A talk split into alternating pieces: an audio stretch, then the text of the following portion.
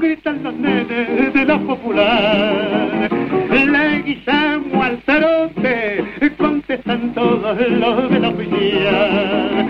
Le guisamos viejo y peludo, ya está el puntero del pulpo a la par. Le guisamos al galope nomás, y el pulpo cruza el disco triunfa. ¡Dentro! Caballo que no galopa va derecho al pisadero. Y Profesor, lo escuchamos atentamente, amigo. Perfecto. Qué, qué picante, qué picante que está el programa. Pero voy a lo Y mío. encima me pica, me pisan a Gardel así. No, no, no, pero, pero lo vamos a discutir más extensamente con Rulo. ¿eh? Me- Yo me lo voy a sacar de la zona de confort a- Claro. a- Me muero a- a- por estar ahí, Encima. pero voy a lo No, mío. Rulo no sabe cómo está, no sabe cómo quedó. No, no, este, ¿Sabes con qué me corre? Y se- me, me le fui encima y me dice, no, no, el distanciamiento social, me dice. Se cubre con eso, mira vos. Por favor, voy a lo mío. Dale. Voy a lo mío. Tirando con de todo.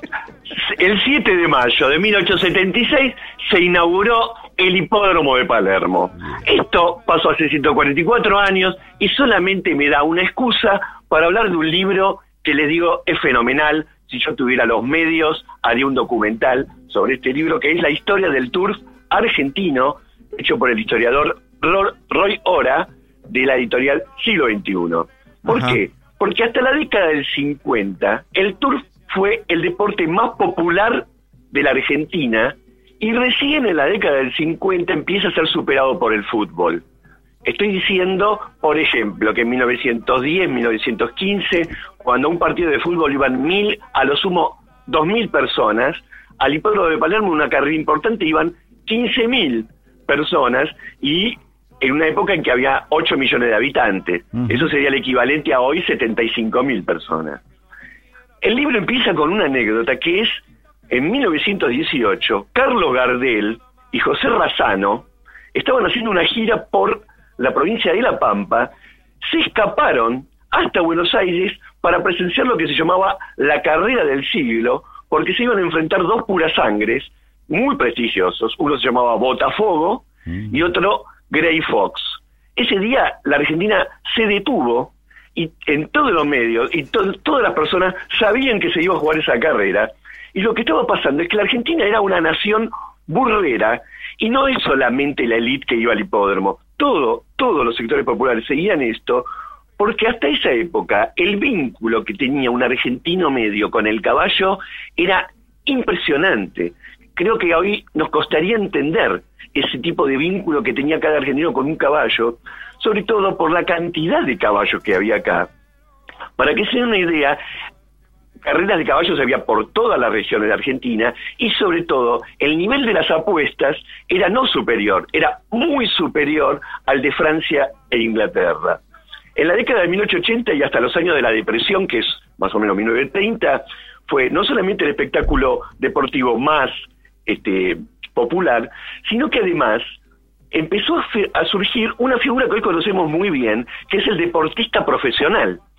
El deportista profesional, primero que hubo, no fue el futbolista, fue el jinete, fue el jockey, y el tango que escuchábamos recién, que se llamaba Leguizamo Solo, se refiere a Irineo Leguizamo, que fue durante 57 años jinete, y van a ver hasta en qué medida es un tango que está tratando de ensalzar la figura de un ídolo popular frente o contra a los que eran los dueños de los caballos, que era la gran élite argentina.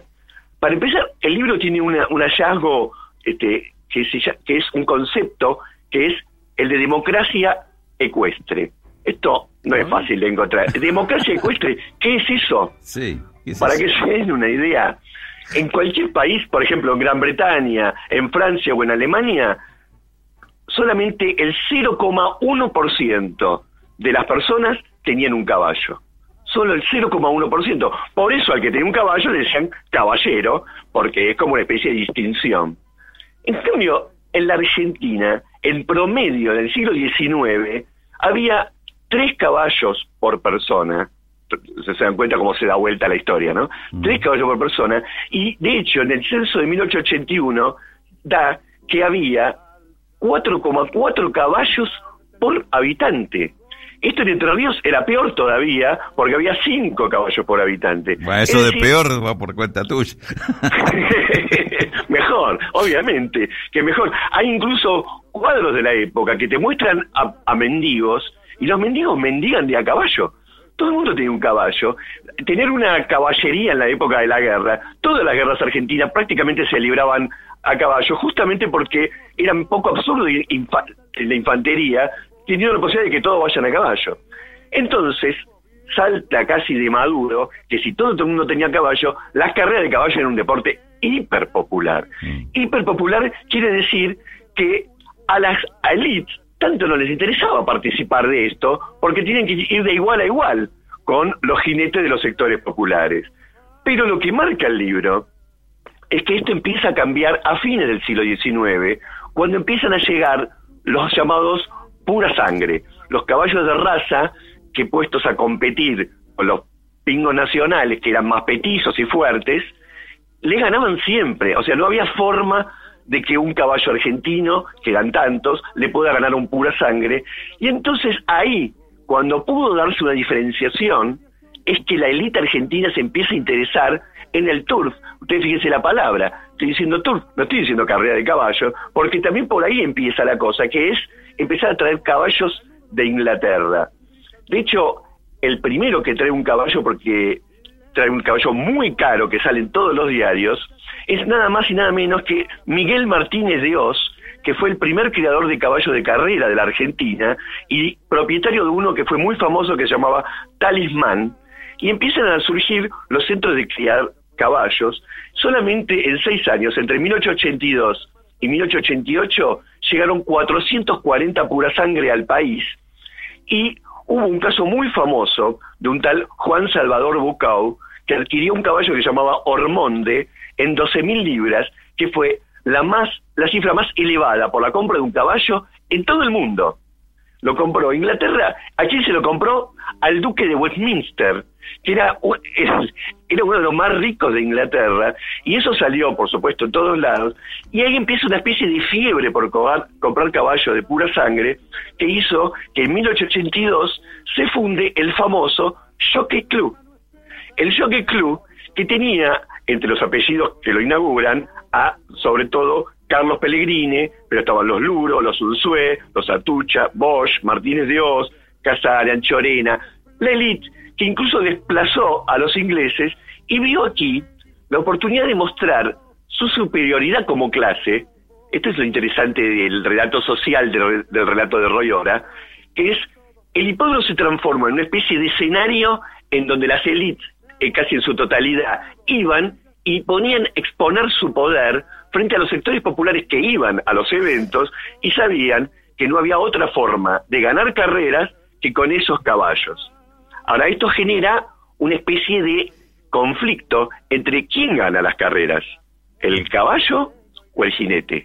Porque los ídolos populares eran los jinetes, Claro. pero lo que querían las élites es que se le reconociera solo a ellas la virtud de haber podido comprar y criar caballos de primera magnitud. En 1905, entonces, 15.000 espectadores están viendo cómo compiten entre sí los hijos de los agroexportadores argentinos y tratan de empezar a poner un reglamento muy, pero muy estricto sobre quién puede y quién no puede cabalgar. Ahí es donde aparece todo el uniforme del jockey, que uno lo ve, que están con las botas, con ese gorrito, con la charretera, pero pasan cosas más graves, porque en el Jockey Club imponen que, por ejemplo, un jockey que gana una carrera no puede festejar. Es decir, no puede hacer la típica que hace un futbolista cuando hace un gol y se golpea el pecho como diciendo, fui yo. El jockey tenía prohibido levantar su fuste, su rebenque, lo tenía prohibido. Y hay documentos que encuentra el historiador que dice que castigaron con suspensión de hasta un mes al que revoleaba el fuste como diciendo, fui yo el que ganó.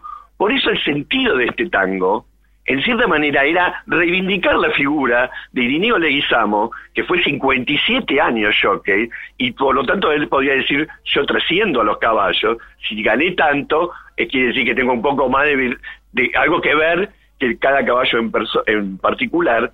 Pero esto termina con un evento muy particular en 1893, que es lo que se llamó la huelga del bigote. Estoy seguro que nadie escuchó hablar No. de la huelga del bigote. Y tenía que ver con que entre todas las normativas que le ponían a los jinetes, una fue que tenían que afeitarse completamente la cara, tenían que ser absolutamente lampiños. Sí. En esa época, 1893, los invito a que miren las fotos o los daguerrotipos de entonces, van a ver que todo el mundo usa bigote.